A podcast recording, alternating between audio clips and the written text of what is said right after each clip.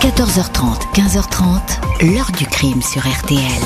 Jean-Alphonse Richard. Pour moi, Dutroux n'est pas du tout réinsérable dans notre société. Les petites, elles, elles étaient dans une, ancienne citerne d'eau de moins de 2 mètres carrés et elles étaient à deux. Au niveau des conditions de détention, je ne pense pas qu'il a trop à se plaindre. Bonjour, il y a 26 ans, au mois d'août 1996, la Belgique découvrait abasourdi le visage d'un homme Marc Dutroux, dont le nom allait devenir synonyme des pires crimes jamais perpétrés. Julie, Mélissa, Anne, Effier, Sabine, Laetitia, des petites filles séquestrées dans des caves sordides, certaines mortes de faim, de froid, de coups donnés et de viols répétés. Au total, 11 enlèvements et 5 assassinats. Depuis son arrestation, qui fut bien trop tardive, Marc Dutroux en prison. Il a officiellement purgé sa peine, mais les experts, les psychiatres le disent toujours habité par le crime.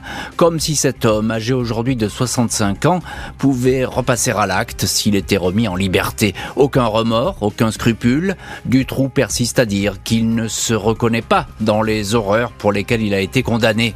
Les familles des victimes, elles, n'ont jamais réussi à trouver la paix. Pourquoi Dutroux reste-t-il, malgré les années, l'un des pires criminels de l'histoire l'histoire et pourquoi cette affaire ne connaît pas de point final Question posée à nos invités témoins et acteurs de cette histoire. 14h30, 15h30. L'heure du crime sur RTL. Dans l'heure du crime aujourd'hui, retour sur l'affaire Marc Dutroux, été 1996. Il y a 26 ans, cet homme déjà condamné pour enlèvement et viol d'adolescente, connu depuis longtemps de la police, est soupçonné du rapt d'une collégienne de 14 ans. Il va se retrouver en prison. Mardi 13 août 1996, les policiers belges interpellent en douceur Marc Dutroux, un électricien au chômage de 39 ans, ainsi que sa compagne Michel Martin, 36 ans, une ancienne institutrice, ainsi qu'encore qu'un marginal héroïnomane qui sert d'homme à tout faire, Michel Lelièvre, 25 ans. Les enquêteurs travaillent depuis 4 jours sur l'enlèvement de la petite Laetitia Deleuze, 14 ans. Elle rentrait chez elle à Bertrix, localité à une vingtaine de kilomètres de la frontière française quand une camionnette blanche s'est arrêtée à sa hauteur. Deux hommes en sont sortis et l'ont poussé à bord du fourgon. Des témoins ont noté une partie de la plaque d'immatriculation suffisant pour remonter jusqu'au propriétaire, Marc Dutroux, un nom bien connu de la police et de la justice belge. En 1989, il a été condamné avec Michel Martin à de la prison pour les enlèvements et viols de cinq fillettes et adolescentes. Après avoir retrouvé la liberté, il n'a cessé de faire parler de lui depuis un an, on le soupçonne ainsi de construire des caches dans des habitations. Les autorités ont même déclenché une discrète opération baptisée Othello pour en avoir le cœur net. Un échec, le dispositif a été levé. En garde à vue, Marc Dutroux, rompu aux interrogatoires, semble bien décidé à garder le silence, même si l'ADN de la petite Laetitia Deleuze a été retrouvé dans sa camionnette. Le chef d'enquête, Michel Demoulin, sait que chaque heure compte pour tenter de retrouver Laetitia saine et sauve. Après 24 heures d'interrogatoire, Michel Lelièvre, en manque d'héroïne, est le premier à parler. Il reconnaît avoir enlevé en compagnie de Marc Dutroux la jeune fille près de la piscine communale de Il ignore ce qu'elle est devenue. Le policier Demoulin revient vers Dutroux. Il a noté que le suspect est insensible au remords, à la culpabilisation, mais il est vaniteux, désireux de maîtriser le déroulement de la garde à vue. Les enquêteurs vont donc passer du temps à le mettre en confiance, à se dire étonné par son intelligence criminelle. Dutroux paraît flatté, dès lors un marché est conclu, on se tape même dans la main. C'est lui et lui seul qui leur montrera comment il a séquestré Laetitia. Je vais vous donner deux filles, lâche alors du trou. C'était un cadeau qu'il nous faisait, et il regardait notre surprise, confiera Michel de Moulin. Jeudi 15 août, Marc Dutroux en personne guide les policiers jusqu'à Marcinelle, une banlieue de Charleroi, au numéro 128 avenue de Philippeville. Une maison de briques rouges, délabrée au volet fermé. Dutroux précède les enquêteurs, déverrouille une porte qui s'ouvre sur un petit escalier qui va à la cave. Onze marches à descendre, derrière une lourde étagère qui pivote en actionnant un mécanisme. On découvre une pièce obscure qui empeste l'humidité. Il y a là Laetitia Deleuze, mais également Sabine Dardenne, 12 ans, enlevée trois mois auparavant près de Tournai. Les deux filles sont terrorisées. C'est Dutroux qui leur donne la permission de sortir. C'est miraculeux, nous sommes soulagés, confie alors un policier, sans savoir que la suite réserve un terrifiant scénario. Et voilà donc pour la première apparition euh, publique, dira-t-on, de Marc Dutroux. C'était il y a 26 ans. Et j'ai vraiment envie de dire euh, qu'on a l'impression que c'était hier, tant la mémoire dans cette histoire criminelle, cette mémoire est vive. Bonjour Dominique Demoulin. Bonjour Jean-Alphonse Richard. Merci beaucoup euh, d'être aujourd'hui euh, avec nous dans l'heure du crime depuis les bureaux de Belle RTL que l'on salue nos confrères à Bruxelles évidemment. Vous êtes vous-même journaliste à RTL TVI et j'ai envie de dire Dominique Demoulin s'il y a une personne qui connaît bien l'affaire c'est vous. Vous l'avez euh, suivi de, de, A à Z. Alors je le disais il y a cette mémoire en Belgique qui ne s'efface pas de cette histoire mhm. et avec ce Dutroux qui à l'époque de cette arrestation est déjà très connu de la police et de la justice. C'est même pas une surprise de le, voir débouler. Ah non, c'est pas du tout une surprise, mais ça on le saura plus tard, puisque en, 89, Dutroux avait été condamné à 13 ans et demi de prison pour des faits d'enlèvement, de séquestration, de viol, de mineurs notamment. Alors c'est un peu bizarre, hein, 13 ans et demi. Hmm. Il faut savoir qu'en fait, Dutroux aurait dû être jugé par une cour d'assises à l'époque. Mais la cour d'assises était un peu encombrée. Il y avait euh, cette affaire de tuerie du Brabant qui n'a hmm. toujours pas été élucidée en Belgique. Il y avait un procès qui était en cours. Donc finalement, Dutroux, on l'a renvoyé devant un tribunal correctionnel avec Michel Martin d'ailleurs, et c'est ce tribunal correctionnel qui l'a condamné à cette peine de 13 ans et demi de prison qu'il n'a pas effectuée jusqu'au bout, loin oui, Il est sorti avant. Oui, il est sorti euh, deux ans plus tard. alors il y, a ce fil rouge criminel, on a envie de dire, avec Dutroux, euh, qui n'est pas récent, c'est un délinquant sexuel maintenant de, de longue date. Euh, j'ai parlé, euh, Dominique Demoulin, de l'opération Othello. c'est un an avant l'arrestation. on le soupçonne en fait de construire des caches. Est-ce que vous pouvez nous dire un mot là-dessus Parce que euh, déjà, on a, déjà, on a l'impression que la police sait beaucoup de choses. Oui, alors euh, l'enlèvement de Julie et Mélissa, c'est le 28 juin 95. Euh, hmm. Donc il y a, bah, il y aura 27 ans, hein, Tout demain, à fait. si je ne me trompe. Voilà. un an avant l'arrestation de Dutroux. Un an avant l'arrestation de Dutroux, effectivement, et, et, quelques semaines après cet enlèvement, un informateur, un indique de la gendarmerie avertit justement les gendarmes qu'un certain Marc Dutroux se vante d'avoir aménagé une cache dans sa maison pour y cacher des enfants hmm. euh, en attente d'être expédiés à l'étranger. Je crois que ce sont ces mots. Enfin bon, euh, il laisse entendre qu'il y a un réseau euh, pédophile auquel il participe. Bah, forcément, les gendarmes, ils vont quand même pas rester tout à fait sans rien faire. Bien sûr. Ils vont installer une surveillance assez discrète devant la maison de Dutroux. surveillance qui est levée assez paradoxalement tous les jours en début de soirée. Donc on le surveille pendant la journée, on le surveille pendant la nuit. Bah, c'est très très curieux parce mm. que cet homme, euh, bah, il concentre toutes ses activités euh, délictueuses et autres d'ailleurs durant la nuit. il va y avoir une autre, euh, un autre euh, euh, indice qui mhm. va être apporté par cet indicateur. Il va dire que Dutroux lui aurait proposé de l'argent pour aller enlever une fille. Et tout ça, bah, ce sera l'opération Othello qui va consister à surveiller Marc Dutroux et qui va déboucher sur un rien à signaler, ce Marc Dutroux est parfaitement clean. Et, les familles diront que c'est un véritable fiasco. Et elles n'ont pas fini d'ailleurs de, de, le répéter. Bonjour Alessandra D'Angelo. Bonjour Jean-Alphonse. Journaliste d'investigation, ex-avocate au barreau de Bruxelles, et puis vous avez écrit ce livre, Pourquoi il ne faut pas libérer Marc Dutroux, un psychopathe n'est pas amendable, aux éditions No Future. Alors évidemment, on va en parler de, cette euh, impossible guérison, on pourrait dire comme ça, entre guillemets, de Marc Dutroux. Mais déjà un mot, Alessandra D'Angelo, euh, Michel Martin, c'est la compagne de Dutroux, elle est avec lui depuis le début, hein alors, euh, Michel Martin est avec lui depuis le début et ça vient dans le prolongement de ce que vous voulez dire. Elle, euh, elle, euh, elle va être jugée comme complice. Elle va prendre 25 ans de prison, euh, comme d'ailleurs Michel Lelièvre. Euh, ils sont tous les deux dans un parcours réhabilitant qui s'est terminé en 2021 dernier, Mhm. puisque Michel Lelièvre est sorti sous bracelet électronique et Michel Martin est sorti en libération conditionnelle.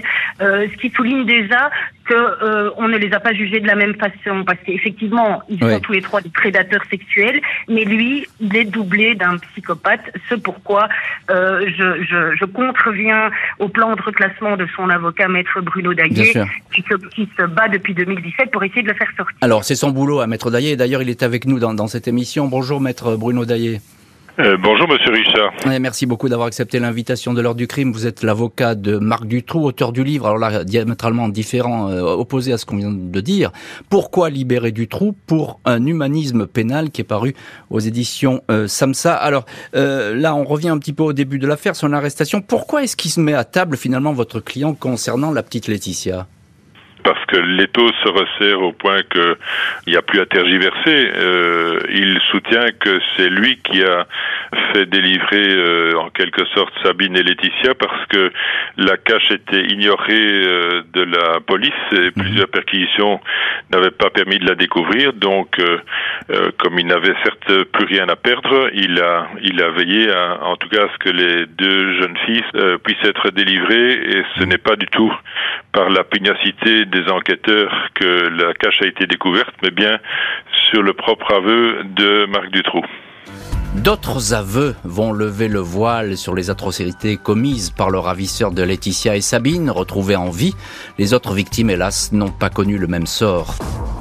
17 août 1996, l'équipe du chef d'enquête, Michel Demoulin, se montre des plus attentionnés avec Marc Dutroux. Lui laisser croire qu'il tient les commandes de ce garde à vue est le meilleur moyen de le faire parler. Les policiers sont convaincus que cette équipe, Dutroux, Martin, Le Lièvre, est impliquée dans d'autres rapts de jeunes filles. Au fil des questions, le suspect lâche ainsi deux prénoms, Julie et Mélissa, aussitôt attribués à Julie Lejeune, 8 ans et demi, et Mélissa Russo, 9 ans. Ces deux copines, inséparables, avaient été enlevées il y a un peu plus d'un an sous un pont de Grasse-Ologne, près de Liège. Dutroux ne dit pas où elles sont. Puis, toujours soucieux de tenir le premier rôle, il conduit la police dans une autre maison, à Sarre-la-Buissière, dans le jardin en friche. Dutroux dépose un tapis de voiture sur un point précis, là où sont enterrés les corps des petites filles. Il désigne tout à côté une autre tombe qui enferme celle-ci le cadavre d'un homme, Bernard Weinstein, un ex-associé avec qui il volait des voitures et qui l'a tué, dit-il, après une mésentente. L'enquête démontre que Julie et Mélissa, avant de mourir, ont été séquestrées dans la cave de Marcinelle. Elles sont décédées alors que Dutroux était emprisonné trois mois pour vol de voiture. À l'époque, c'est sa compagne Michel Martin qui surveille les filles. Elle les a tout simplement laissées mourir de faim. D'un côté, je voulais ouvrir la cache. D'un autre, je n'y arrivais pas. J'ai honte de moi. Je me regardais et je ne me voyais plus, expliquera Michel Martin au policier. 20 août, Marc Dutroux est interrogé sur d'autres enlèvements, notamment ceux de Anne Marshall, 17 ans, et Effiel Lambrex, 19 ans, volatilisés le 22 août 95 alors qu'elles passaient leurs vacances sur la côte belge, à Blankenberg. Elles faisaient du stop Michel Lelièvre, le complice en garde à vue, a certifié que Dutroux les a bien enlevés.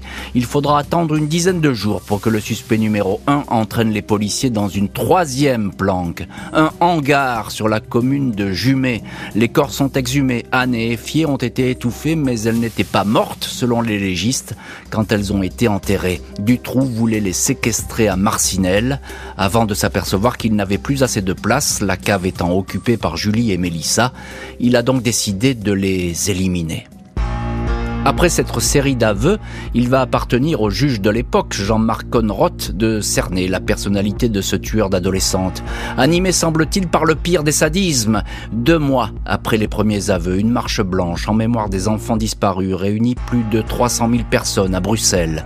Le cas du trou crée le scandale. D'abord parce qu'il a été libéré par anticipation avec sa compagne, alors que tous deux avaient été condamnés pour enlèvement et viol. Ensuite, parce que les autorités soupçonnaient l'individu d'activité criminelle notamment d'aménager des caches susceptibles peut-être d'y recevoir des enfants, mais les autorités n'ont rien fait. Le 17 février 98, une commission d'enquête parlementaire établit que les enquêtes sur les disparitions ont été entachées d'irrégularités, mais que Dutroux n'a pas bénéficié de protection au plus haut niveau de l'État. Voilà donc du trou intouchable et protégé. Le doute va persister et il persiste encore parmi aujourd'hui parmi les, familles de victimes. Revenons au personnage du trou qui à ce moment-là est accusé de pas moins 11 enlèvements et 4 assassinats de petites filles et adolescentes. Euh, Dominique Demoulin, journaliste à RTL TVI en direct dans cette heure du crime depuis Bruxelles, il avait mis euh, ces jeunes victimes, on peut le dire, en, en condition du trou. Hein oui, parce qu'on bénéficie des témoignages de Sabine et de Laetitia, euh, qui mhm. elles sont sorties vivantes de cette cache. Et Sabine, notamment, va raconter que Dutroux lui affirmait que ses parents l'avaient laissé tomber, qu'il ne voulait pas payer de rançon, qu'elle l'était abandonnée, et que seul lui, Marc Dutroux, pouvait la protéger de bien plus méchants que lui, euh, qui risquait peut-être de la tuer. C'est comme ça qu'il les a mises en, en condition, et c'est comme ça euh, qu'elles lui ont dit merci. Vous imaginez, elles ont dit merci à Marc Dutroux quand les policiers sont venus hmm. ouvrir la cache. C'est incroyable parce que là, il y a effectivement une espèce d'intoxication, il n'y a pas d'autre mot. Euh, Dominique Demoulin, je crois euh, que vous avez pu euh, visiter cet endroit où étaient retenues les petites filles à Marcinelle. Est-ce que vous pouvez nous décrire cette cache? Ah, je, peux vous dire que c'est une expérience qu'on n'oublie jamais dans une carrière. Je m'en doute. C'était pendant le procès du trou et euh, le, jury de la cour d'assises a souhaité se rendre sur place. Euh, donc euh, nous sommes tous partis dans un bus, tous, c'est-à-dire les, jurés, la cour, mais aussi dans un autre bus, les victimes et les accusés. Donc Marc Dutroux, Michel Martin étaient présents. Hmm. Alors on arrive devant cette petite maison ouvrière, un peu délabrée, dans une rue sombre de la banlieue de Charleroi. il y a des tentures qui pendent de part et d'autre de la porte d'entrée. On a l'impression de rentrer dans, dans une pièce funéraire et c'est de cela mhm. dont il s'agit. Il faut descendre euh, l'escalier qui conduit dans ces caves et à ce mécanisme proprement diabolique hein, qui mhm. avait été mis en place par euh, Marc Dutroux puisque c'est une étagère qui cachait l'entrée euh, de cette petite pièce qui fait quoi, 2 mètres sur 3, je dirais, qui est euh, grossièrement peinte euh, en jaune. Et dans cette pièce, bah, euh, la seule chose que l'on voit, ce sont les deux couchettes qui occupent quasiment tout l'espace. Et puis à gauche de l'entrée, je, revois très précisément l'endroit. Il y a un prénom, le prénom de Julie, qui est écrit d'une main enfantine. Alors, ça sent l'humidité, effectivement. Euh, on manque d'air très, très vite mhm. dans, dans, dans, cet endroit et on a l'impression de, de pénétrer ben, dans, dans, un tombeau, dans, ah un, dans un sanctuaire, et puis de toucher euh, du doigt euh, l'horreur mhm. et, et, la méchanceté.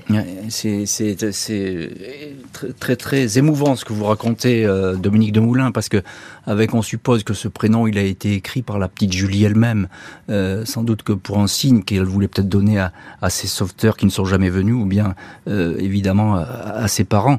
Alors euh, l'une des rescapées, vous l'avez dit, Dominique de Moulin va dire qu'il se faisait passer pour le gentil qui lui avait sauvé sa vie du trou.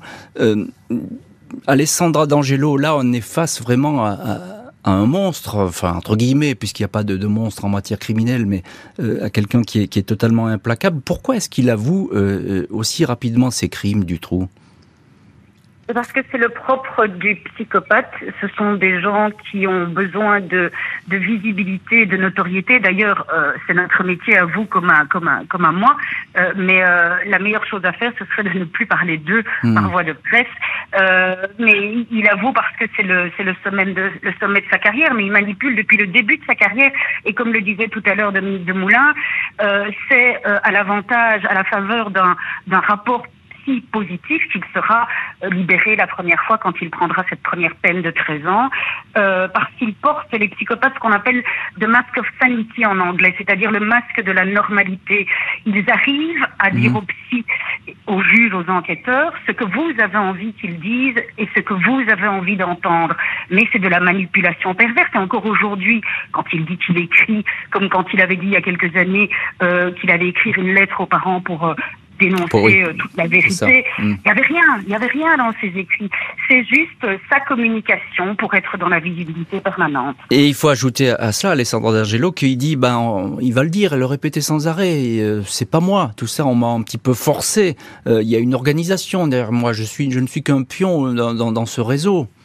Alors effectivement, il parlera de la théorie du réseau qui est toujours en pointillé aujourd'hui. C'est vrai que les avocats à l'époque, euh, lors du procès d'Arlon, avaient soulevé quelques questions de ce type qui n'ont jamais, auxquelles on n'a jamais répondu.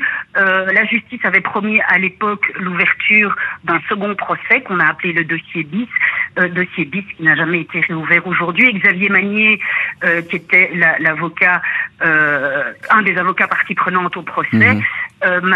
m'a dit encore récemment, je garde dans mon portefeuille une lettre que j'avais écrite au ministère de la Justice de l'époque pour réouvrir ce dossier et ce sera sans doute une des frustrations de ma carrière. Effectivement, les hmm. témoins X, etc., on n'aura peut-être jamais de réponse. Le tueur en série qui avait été passé entre les gouttes jusque-là, sa compagne, ses complices vont comparaître devant la cour d'assises. Le principal accusé va-t-il montrer un autre visage que celui présenté lors de l'enquête? Lundi 1er mars 2004 s'ouvre à Arlon, à la pointe sud de la Belgique, le procès fleuve de Marc Dutroux. Celui-ci va durer pas moins de 62 jours. Le palais de justice est placé sous haute surveillance. Tout le monde a en mémoire l'évasion du tueur d'un tribunal six ans auparavant. Une première expertise psychiatrique dresse le portrait d'un redoutable pervers. Face au psy, il s'est présenté comme quelqu'un qui serait un philanthrope. Il aidait les victimes, il empêchait qu'elles soient tuées. C'est d'ailleurs pour cela qu'il a leur tortionnaire, Bernard Weinstein. Dutroux affirme qu'il n'est qu'un simple exécutant, il a agi pour le compte de Michel Nioul, sulfureux homme d'affaires, qui est sur le banc des accusés. Il ne reconnaît que les viols de Sabine, Laetitia et Effier. Il n'a pas tué, il rejette la responsabilité des crimes sur ses complices, sans beaucoup de précision, sur sa compagne, Michel Martin, sur Michel Lelièvre et sur le mort, Bernard Weinstein. Pendant toutes ces journées, Marc Dutroux suscite la révolte et le dégoût des familles de victimes. Il provoque leur colère avec ces mots. J'ai fait des erreurs, si on pouvait revenir en arrière, mais on ne peut pas. Le juge Jean-Marc Conroth, le premier à l'avoir interrogé, décrit l'accusé comme un homme qui pense à tout, d'un professionnalisme effrayant. À propos des caches, le magistrat raconte que l'intéressé avait construit un système de ventilation ingénieux. Les chiens n'ont pas senti de présence humaine dans les caves. C'est un manipulateur hors norme, à tel point que Sabine et Laetitia lui ont dit merci quand il leur a demandé de sortir. Il les avait convaincus qu'il était là pour les protéger. 22 juin 2004, du trou. Écope de la perpétuité, 30 ans pour Michel Martin, 25 pour Michel Lelièvre, 5 ans pour Michel Nioul. Maître Daillé, euh, à ce procès, vous n'y êtes pas. Vous allez prendre la, défense de, Marc euh, Dutroux un peu plus tard. Euh, il, dit à ce procès, j'ai fait des erreurs. Est-ce que ce sont des regrets qu'il faut croire ou pas, ou plutôt des remords ou des demi-remords On ne sait pas trop? Alors oui, bien entendu, il sait qu'il assume une très très très lourde responsabilité quant aux circonstances dramatiques euh, dans lesquelles tant Julie et Mélissa sont décédés que des circonstances euh, apparemment atroces mhm. dans lesquelles euh, finalement Anne et Eve ont perdu la vie. Alessandro D'Angelo, vous êtes l'une de nos invités dans l'heure du crime. Est-ce qu'il, je vous pose la même question, est-ce qu'on peut croire à ces espèces de demi-aveux, demi-remords? Oui, bien sûr, j'aurais pas dû faire ça. Écoutez, pour les, besoins de mon ouvrage, j'ai rencontré euh, Walter Denis, qui était un des experts. Il est vieux aujourd'hui, il a quasiment 90 euh, ans, un des experts qui était euh, assigné au tribunal pour profiler Marc Dutroux. Et il m'a dit, des 3300 détenus que j'ai dû profiler pour les besoins d'une cause, c'est le cas de psychopathie le pire que j'ai croisé dans ma carrière. Et ce que je voulais dire aussi, parce qu'aujourd'hui, on aurait peut-être une autre vision de, de, de mhm. Michel Martin, parce qu'on n'en parle pas beaucoup. Eh Elle est quand même sa complice au premier chef. À l'époque, euh, la, la, la, pédophilie au féminin était quelque chose de peu connu et de très tabou. Donc, elle s'est présentée surtout comme une victime sous son mhm. emprise. Et elle, elle bénéficierait peut-être aujourd'hui de moins de clémence, mhm. à savoir qu'on sait aujourd'hui que 4% des délinquants sexuels sont des femmes. Et lorsqu'elles agissent seules, c'est sur des petits garçons. Et lorsqu'elles agissent en couple, c'est sur des petites mhm. filles, ce qui, est, ce qui est le cas ici euh, de sa complicité. Alors, effectivement, sans doute, ce que vous dites est vrai, Alessandro Angelo. On, verra sans, on verrait sans doute aujourd'hui les choses un petit peu euh, différemment. Dominique Demoulin, vous avez suivi euh, ce procès, journaliste à RTL TVI. Est-ce que finalement vous avez découvert un nouveau visage de Marc Dutroux? Est-ce que vous avez appris des choses sur lui ou bien euh, ça demeure une énigme, ce Dutroux? Mais sur les faits, ce procès n'a pas apporté grand-chose de neuf. On n'a pas vraiment eu des, révélations. mais ce procès, il a remis en lumière très certainement le gâchis de l'enquête. Je dis remis en lumière parce que on l'avait découvert hein, euh, hmm. depuis l'arrestation du trou. L'instruction a duré quand même très très très longtemps, il faut bien le dire. Hein. Euh, euh, donc effectivement, ce, procès va, montrer toutes les, les, failles terribles de cette enquête. et puis moi, ce qui m'a frappé, c'est ce paradoxe entre la personnalité manipulatrice de Dutroux, cette hmm. forme d'intelligence redoutable dont il fait preuve, et en même temps, c'est côté extrêmement minable. C'est un gars qui peut vous parler pendant des heures des conflits de voisinage qu'il avait euh, à, Marcinelle parce que, parce que ses voisins lui avaient hmm. volé des bouteilles de coca. Enfin, on en est là, quoi. C'est absolument sidérant. Oui, c'est le, le, crime au coin de la rue. Euh, c'est un peu ça. C'est-à-dire que c'est un personnage d'une banalité effrayante, mais qui est capable euh, des pires actions. Maître Daillé, vous êtes l'avocat de Marc Dutroux. Il va rentrer à la prison de Nivelles. C'est à présent le criminel le plus connu de Belgique. Euh, un des plus célèbres au monde d'ailleurs. Ça se passe comment? Il est, il est à l'isolement du trou? C'est un régime qui est prévu a priori pour les terroristes et qui a vocation à durer deux mois.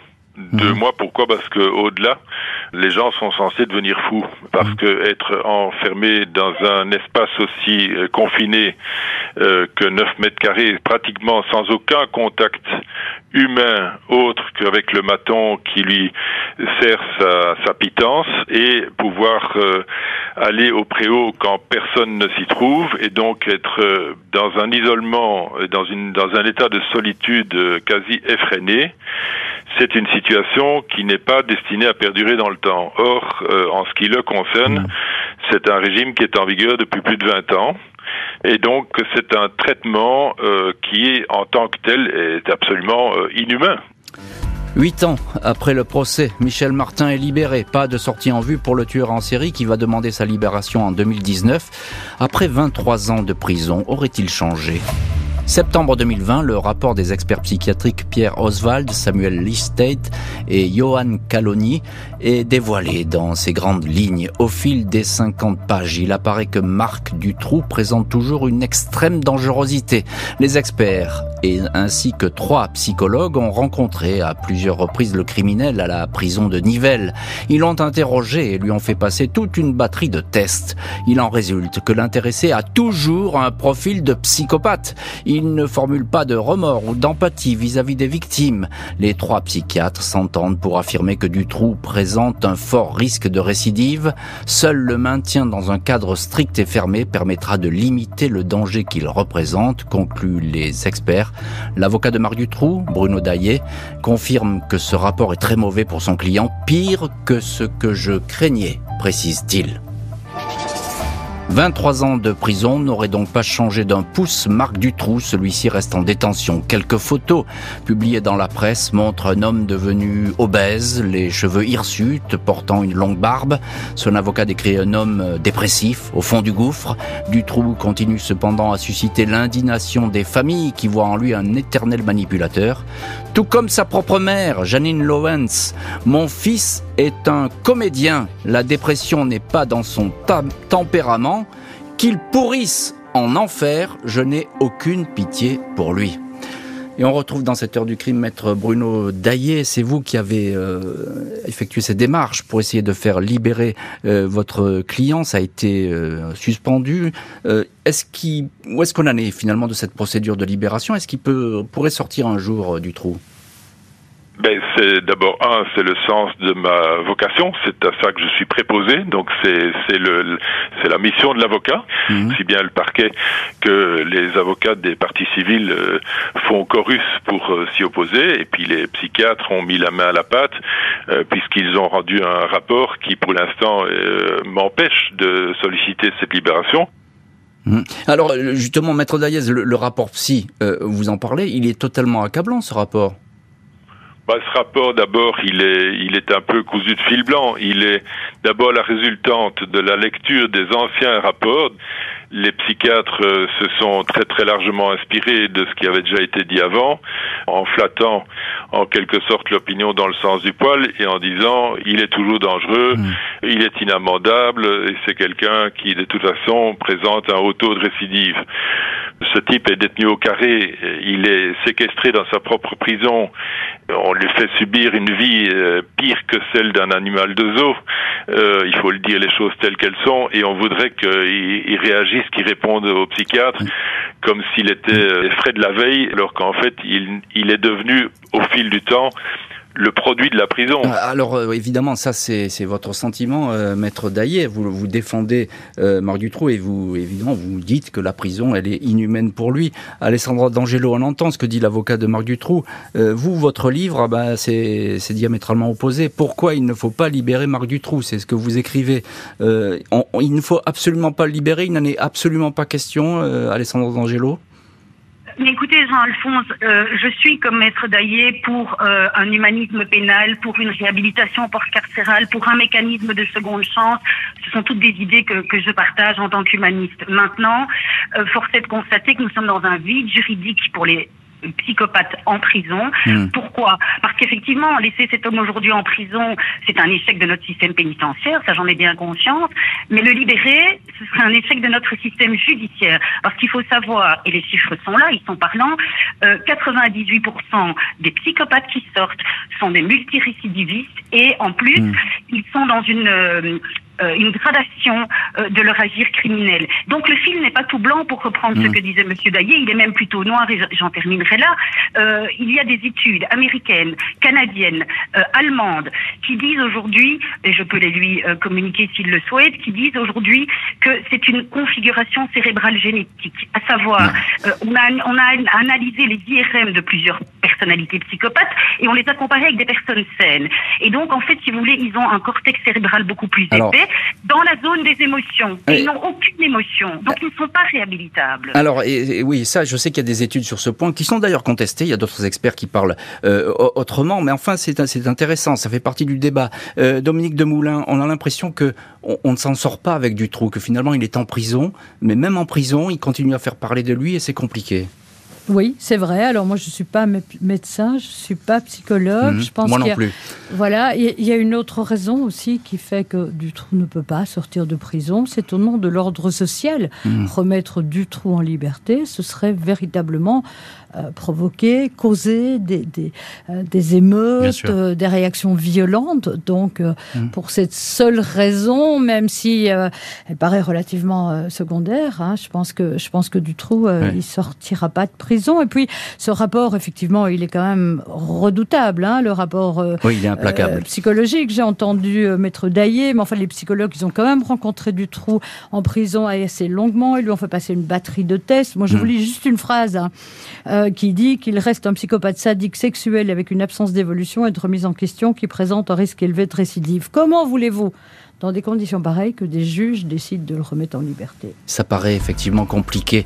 Malgré les années et le maintien en détention du criminel, impossible à ce jour pour les familles de faire le deuil de leur fille. La blessure est toujours ouverte.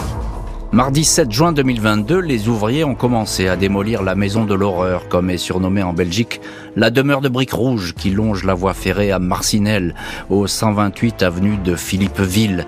Les familles des victimes de Marc Dutroux se sont toujours battues pour que ce lieu de mémoire reste debout. Si les murs vont tomber, la cache dans lesquelles étaient enfermés les proies du tueur sera bel et bien conservée.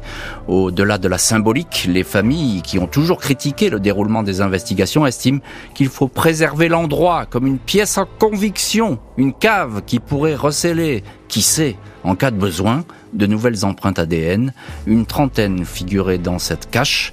elles n'auraient pas toutes été analysées. Après 26 ans d'enquête et un procès, aucun détail ne s'est effacé des mémoires. Et on retrouve euh, en direct des bureaux de Belle RTL à Bruxelles, journaliste à RTL TVI, c'est Dominique Demoulin, spécialiste judiciaire. On a le sentiment, Dominique, euh, que l'affaire du trou, elle reste encore aujourd'hui, 26 ans se sont passés, une, blessure des plus vives en Belgique. Oui, tout à fait. Vous venez de parler de cette maison qui est enfin démolie, euh, pas la cave. Effectivement, les parents souhaitent euh, la, conserver. Euh, bah, simplement parce que on ne détruit pas les tombes, on ne viole pas les tombes, et, et cet Mhm. endroit, je vous le disais tout à l'heure, c'est véritablement devenu un tombeau, un sanctuaire, celui de, de Julie et Mélissa. Alors, il y a aussi l'aspect euh, scientifique, hein, c'est qu'effectivement, aujourd'hui, on a des traces ADN qu'on n'a pas pu exploiter, mais vous savez, euh, il y a 40 ans d'ici, on n'exploitait pas du tout l'ADN dans les enquêtes judiciaires. Donc, Mm. peut-être que dans 10 ans, dans 20 ans, on pourra exploiter cet ADN. Il y en a un, notamment, un, un ADN euh, non identifié qui, a mê- qui est mêlé à celui de, de Julie, le Mhm. jeune, une des victimes de Marc Dutroux. Donc, qu'est-ce qui s'est passé Et là, euh, qui était cet homme? Est-ce qu'il y a eu d'autres personnes qui ont fréquenté cette cage? Aujourd'hui, on est incapable de répondre à, à cette question. Peut-être pourra-t-on le faire euh, dans quelques années. Euh, mais vous parliez de la blessure toujours vive en Belgique.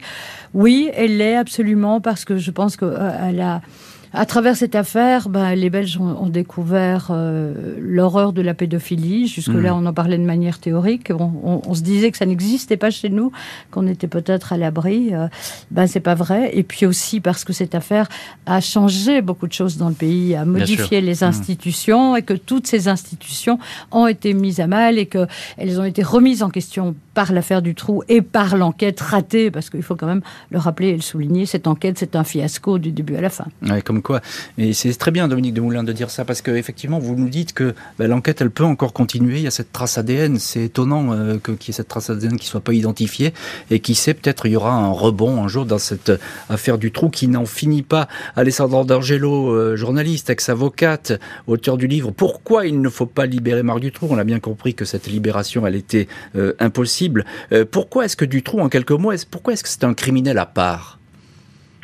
Mais alors, écoutez, je, je vais peut-être contredire un petit peu. Il n'est pas si à part que cela. Alors, effectivement, en Belgique, on en a fait une icône noire de la pédophilie, mais il faut savoir que nous avons en moyenne 400 pédophiles délinquants sexuels donc dans nos prisons belges. Alors effectivement, quand Maître Daillé dit que 25 ans c'est déjà trop comme incarcération, il y en a un notamment dont je ne citerai pas le nom qui est en prison en Flandre depuis 46 ans et il demande à ne pas être libéré parce qu'il sait qu'il n'y a pas de piste de solution de soins pour l'instant et qu'il sait qu'il est dangereux pour la société. Hmm. Donc à tout le moins, certains d'entre eux sont plus raisonnables que, que Marie Dutroux. Euh, Maître Daillez, vous êtes Daillé, pardon, vous êtes l'avocat de Marc Dutroux. Euh, un petit mot, qu'est-ce qu'il fait en prison? Quelle est son attitude? Il a un bon contact, euh, toute proportion gardée, avec les, gardiens. Il n'y a jamais eu de, problème dans, le cadre de l'exécution de sa peine. À un moment donné, il a été mis au travail, euh, il l'exécutait euh, à la parfaite satisfaction de la, direction. Donc, il est il est parfaitement euh, obéissant, si je puis dire. Il respecte euh, les règles Mm. de l'établissement et c'est vraiment pas un détenu à problème, comme on dit. Ouais, euh, Dominique Demoulin, je vais terminer cette émission avec vous, journaliste RTL TVI. Euh, question très simple et en quelques mots. Est-ce qu'en Marc Dutroux, aujourd'hui, ça serait possible en Belgique? J'espère que non, euh, mais je n'oserais pas vous le jurer. Vous parliez tout à l'heure de est-ce que c'est un criminel à part ou pas. Euh, moi, je voudrais juste dire un mot à propos des parents des victimes Bien de sûr. Marc Dutroux, parce que ces parents ont été remarquables du début à la fin. Ils n'ont jamais baissé les bras.